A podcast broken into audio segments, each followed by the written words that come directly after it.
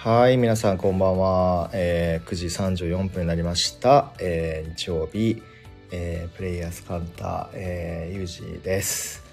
えーとですね、えーと、あ、BGM とか大丈夫ですかねもしね、えーうるさいとかですね、ボリュームが大きいとかあったら、えーまたおっしゃってください。えー体調いかがですか？というね、えーコメントもいただいてるんですけども、おかげさまでね、もうちょっと咳き込むことはだいぶもうなくなりまして、ちょっとだけ声がですね、まあ、ちょっと若干ガラガラはしてるんですけれどももうあの変なクラっていう体調不良とかがなくなって、えー大丈夫な感じになってまいりました。もう皆さんのねおかげでございます。ありがとうございますという感じで、まあ、今日はねあのタイトルにもあるんですけども、まあ、最後のタイトルは「お薬ありがとうございます。エリさんありがとうございます」お薬めっちゃ降ってきとんなこれすごいな。はいということでえーとですね今日は豪華3本立てというかねタイトルにはちょっとね 書けなかったんですけれどもえーと一つはね超越びっくりマークというお話と、えーもう一個は「えー、U 字旅よもやま話と」えー最後3本目はですねなんだっけ。なんか結局書けなかったから忘れちゃった。えっ、となんか書こうと思ったな。えっ、とえっ、とあそう地方を今はちょっと巡ってるんですけれども、まあ、それについての豪華3本立てでですね、えーお話をちょっとしたいなと思います。あとはですねまああと恒例のお星様のコーナーと,、えーえーとライフチェンジブックのコーナーも、えーやってきてますので後からねまたそれらもお楽しみにしておいてください。ということではい皆さんえっ、と4月も中旬？っていうにはちょっと早いんですかね。まだ初旬ですけれどももうなんかいろんな儀式も終わってだいぶ落ち着いてきた頃でしょうかどうでしょうか、えー僕はですね、えーこの間のイベントが終わってあの後すぐになぜか、えー声がガラガラになりましてちょっとだけ体調崩しましてなんかねあのそんな大事な大事なっていうかあのもうやばいあ立ち上がれませんとかじゃなくて全然動けるんですけど声っていう僕の一番のその商売道具かどうか分かりませんがえーだけがバグってましてなのでちょっとなんかいろいろ配信系お休みするとかですねもしくはあんまり喋らないみたいなちょっと省エネ、えーモードキャンディーありがとうございますっていう感じで、えーえーちょっとやってきてるんですけれどもでもねちょっとこんだけセーブモードでやっているのもだいぶ久しぶりというかすごいあの久しぶりで。えーなんだか、えーこんだけお休みしてていいのかなっていう感じも、えしつつ、えー活動をさせていただいております。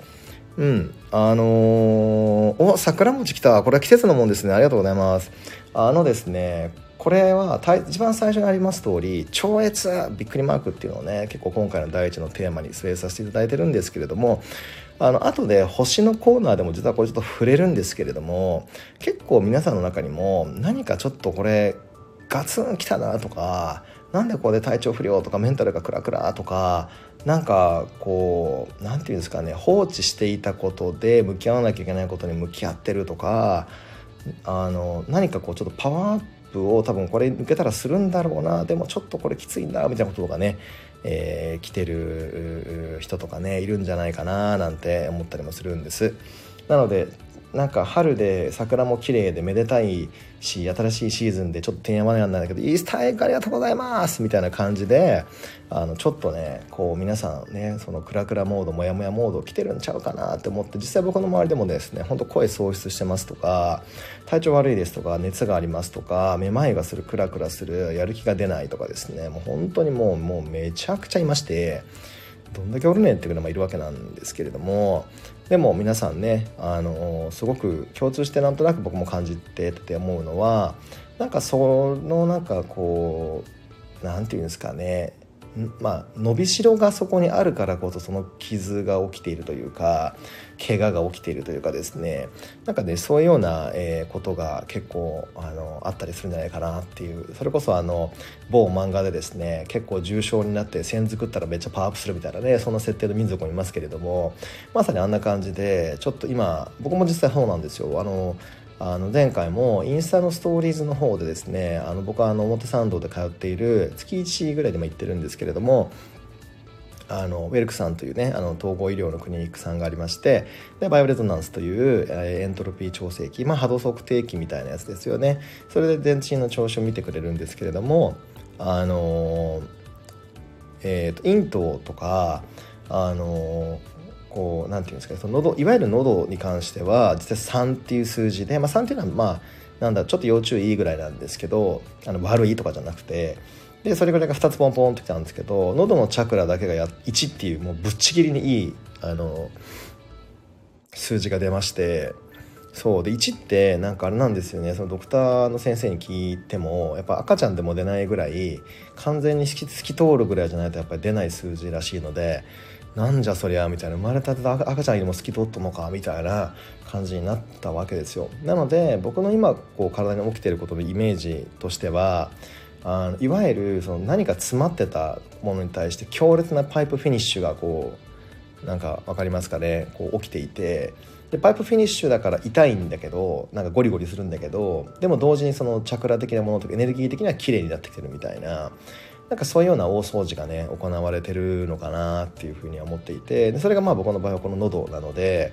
まあそれはしゃべり的なものがこう変わるのかまあ声がだんだん変わるのかみたいな感じでまあ起きてるんじゃないかななんて思います。なので、えー、僕の場合はあのお幸せな思い鳥ひらひらひらありがとうございます。クローバーありがとうございます。ひらひらひらありがとうございます。ということであのそうなんですよ。僕の場合はまあこのしゃべるね、まあ、仕事と言っていいのがいいのか分かりませんけどもあのそういうような、えー、多分バイブスがあるはずなのであのそこがねもうパイプフィニッシュが起きていてなんかこう一段階ちょっとレベルが上がるみたいなことがねもしかすると起きるのかななんて。まあそれはその数字1っていうのがねあの証明してくれてると思うんですけれどもあのさらにクリア度なのかバイブスが高まってるのか分かりませんがあのそういうような、えー、風に、まあ、僕の少なくともその喉パーツは転生しているというねえ、感じなのかなと思います。なので皆さんが今多分感じている痛みとか調子が悪いとかまあなんかここがすごいなんだろう気になるとかっていうところはですねまあ十中八九まあ100%とは言えないですけどそのエリアにも解決ついて N エリアにまつわる何らかの転生劇みたいなものが、えー、起ころうとしているないしもう現在進行形で起こってるんじゃないかなんて個人的には、えー、思います、で実際僕の場合はあの実はですねそのちょっとバイオンっぽくなっていた僕の声はあのいわゆる僕のビフォーの声なんですけどそんなに僕あんま実は、うんまあ、好きか嫌いかというと、まあ、嫌いではなかったんですけど100%好きかっていうと別にそうあんまそうでもなかったんですね。でもあの今の、まあ、今はちょっとガラガラなんですけどちょっとこの低音になってきているそれこそ某あの某ボイトレの神様天帝曰く「あれユージさんちょっと地声忘れてますね」みたいなあのなんか地声忘れてます発言が僕はちょっとプチショックだったんですけどでもなんとなくこの地声ちょっと思い出してきてる感っていうのがですねちょっと僕は個人的に嬉しくてですねモノマネ似てます。ありがとうございます。そうなんですよ。なのであのそういうあの低音に寄せてきてる感じがちょっと僕は嬉しくてですね。いやもう天帝様々だなというかこのなんかあのなんていうんですかこのえー、発熱というかね喉風邪様々だなというかえー、そうそう地声を取り戻してね。ほんとクリスタルキングですよ。そうそう。そういうような、えー、感じでなんか脱皮が起きてるんじゃないかなとえ個人的には思ってますと。はい。で、えー、エピソード2の方にちょっと移っちゃうんですけどもこのまま引っ張ったらこのまま20分ぐらい喋れちゃいそうだからちょっとあのあの次に行っちゃうんですけれども、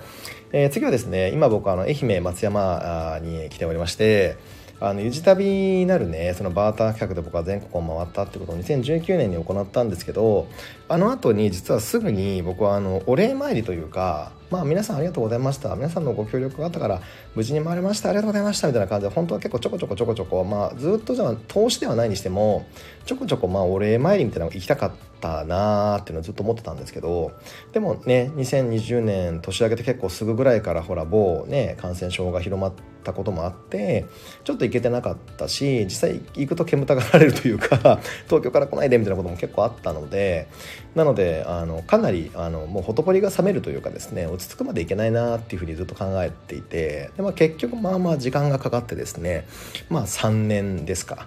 はい、で、えーとまあ、実際愛媛に滞在してたのは2019年の夏とかなので、まあ、本当に4年弱ぶりぐらいでこう再訪できていやもう本当今日もねあの本の和立さんという超有名、えー、書店、えー、に、えー、書店というか本のセレクトショップというかですねはいにお邪魔してきたんですけれどもあのあの店主の方も1回しかお会いしたことないのに「ゆりさんですか?」ってね覚えてくださっていていやもう本当にもう感激というかいやもうえー、発信しといてよかったななんてね、えー、思いましたですごい話も盛り上がってですねあ楽しいひとときを過ごしたんですけれども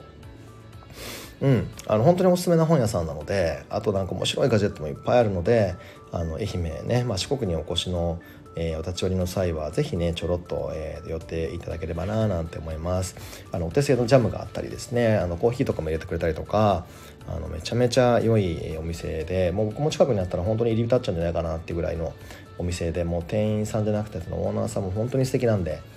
あもう本が本当に好きなんやなっていうのがね、えー、伝わってくるグッドバイブスな、えー、お店でございました。皆さんよろしければ是非に、えー、行ってみてくださいという感じですね。で結局3本目何でしたっけ？忘れちゃった。はい。なんか今3本立てとか言っておきながらなんか不思議な感じでしたけども。あそうそう。で地方ですね。そうそう。地方を最近よく回ってるんですけどあのすごく思うのがなんかこう感度が高い個人店みたいなのがすごい増えてきたなっていうのをあの思うんですね。あのまあ、あの前からもちろんそういうお店はあったんですけどそれこそサードウェーブ的なもしくはフォースウェーブ的なコーヒーショップさんとかうん。あとはなんか、かなりこ、なんていうんですかね、こう、あの、だいぶシャープな感じのなんか専門店というか、なんかジェネラルな感じじゃなくて、えー、そこに突っ込んでくるかみたいな専門店さんとか、いろいろこう増えてきていて、うん。なんか飲食店にしてもそうなんですけど、えー、なんかこれ普通に東京であっても全然やっていけそうですけどみたいなめっちゃレベルが高いようなお店さんとかベーカリーとか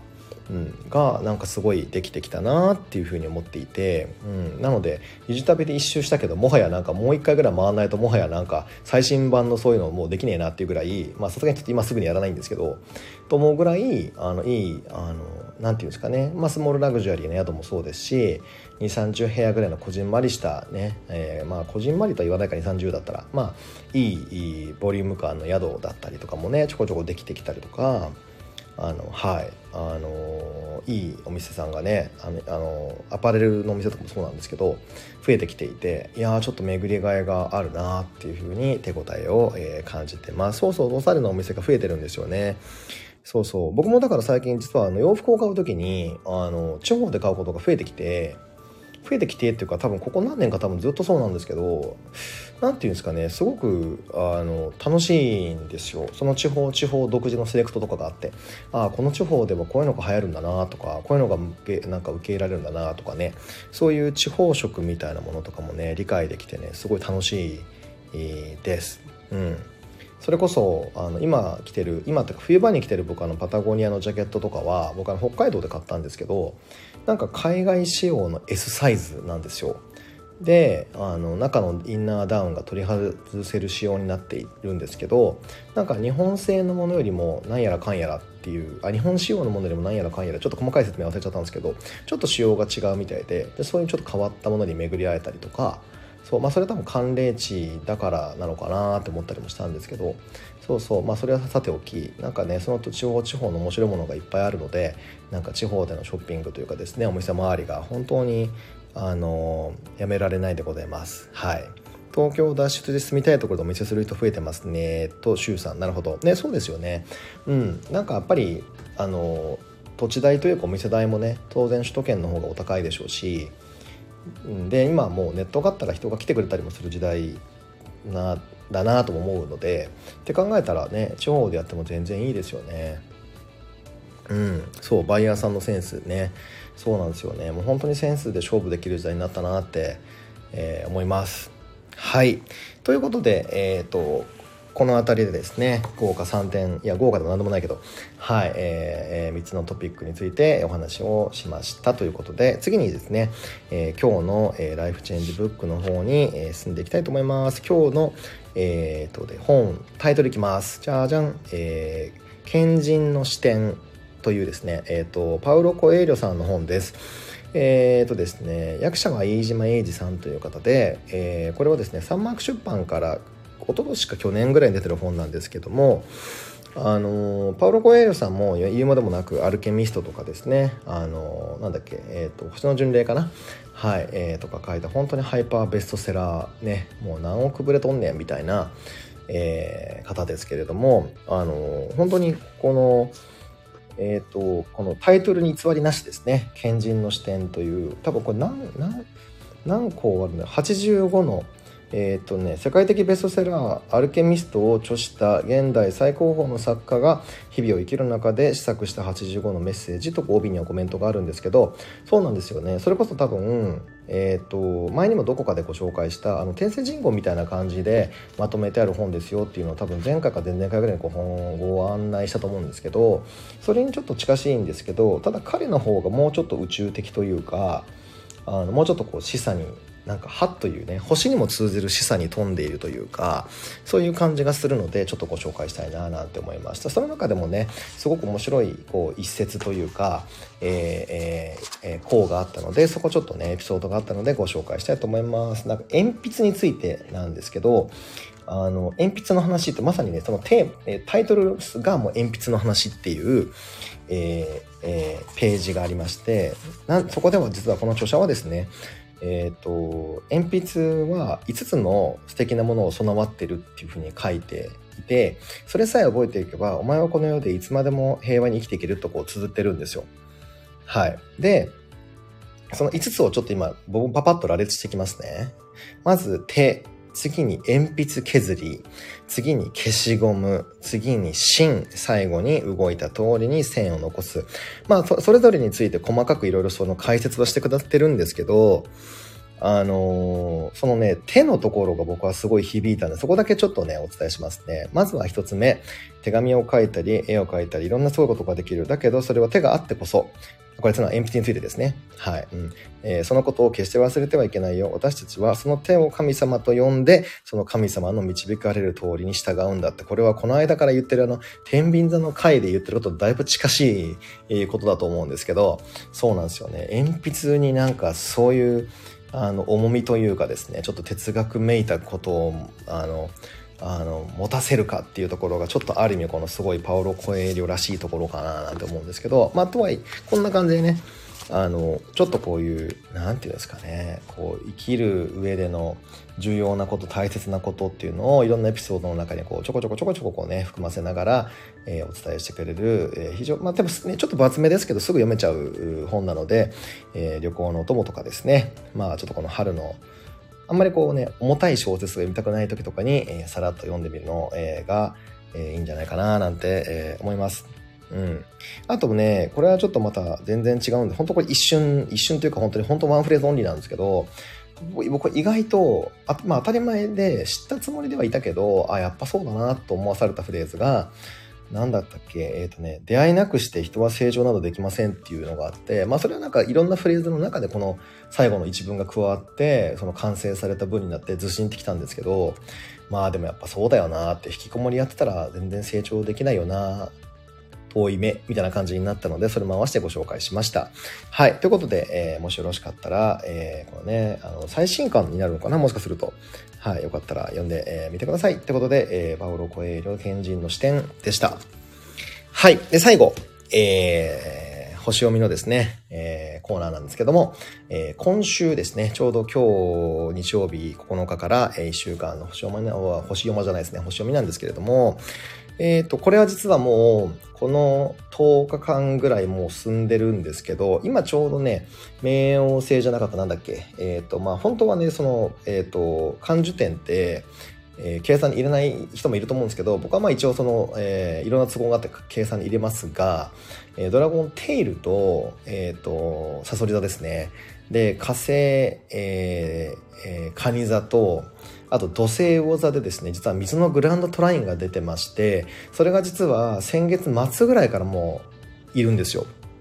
でねその水のグランドトラインのいる場所とその僕らに与える影響っていうのがまさにその今まで深層心理潜在意識見えないところにまで溜め込んでたものを全部解読しましょうドバーみたいななんかそういう強烈なですねあの何て言うんですかもう解毒装置宇宙の解毒装置みたいなのが多分こう起きていてそれでさっきもお伝えしたパイプフィニッシュみたいなことがドバドバドバッとこう起きているっていうふうに僕はまあ解釈をしてるんですけれどもなので、まあ、僕の場合だったらこの喉に来ていたりとかまあこのねまあずるずるちょっとね鼻とかにも来てたりとかっていうふうなことがまあ起きている。ね、まあ多分皆さんも何何何がしかのことは起きてると思うんですけれども、はい。で、えーと、それが多分ねちょうど4月の1213ぐらいで1回終わるのであと数日ですね。ちょうど今週の真ん中ぐらいで、えー、その、えー、パイプフィニッシュ現象は、えー、とりあえず一旦、えー、終了になります、まあ、そこまでで結構全部できちゃうんじゃないかななんて思うんですけどもね。はい。でちょうど4月の11だからちょうどあさってぐらいですかね。から、えーと、金星がですね、えーと、水星違う、えーと、と双子座の部屋にね移ります。で、えーと、移るまでの時間は当然金星は大内座の部屋にいるのであの意外とこの時期はあの食に関してあの意外と何かを許せたりあのそうだな、うん、楽をできたりもしくはラグジュアリーなことを許せたりした方って結構いるんじゃないかなって、えー、思います。例えば僕だったらもうこれは結構前もどっかでお伝えしましたけどカロリーメイトを食べる自分を許すとかあとは結構本当にここ最近僕もちょっとあんまりご飯作る気がしなかったんでなんかほぼほぼっていうか2日に1回ぐらいウーバーイーツ頼んじゃったりとかはしててなんかこう楽をしてもまあいいかみたいな今だけだしいいやみたいなことを多分過去最高レベルぐらいでなんなら許せちゃってたりもするんじゃないかななんて、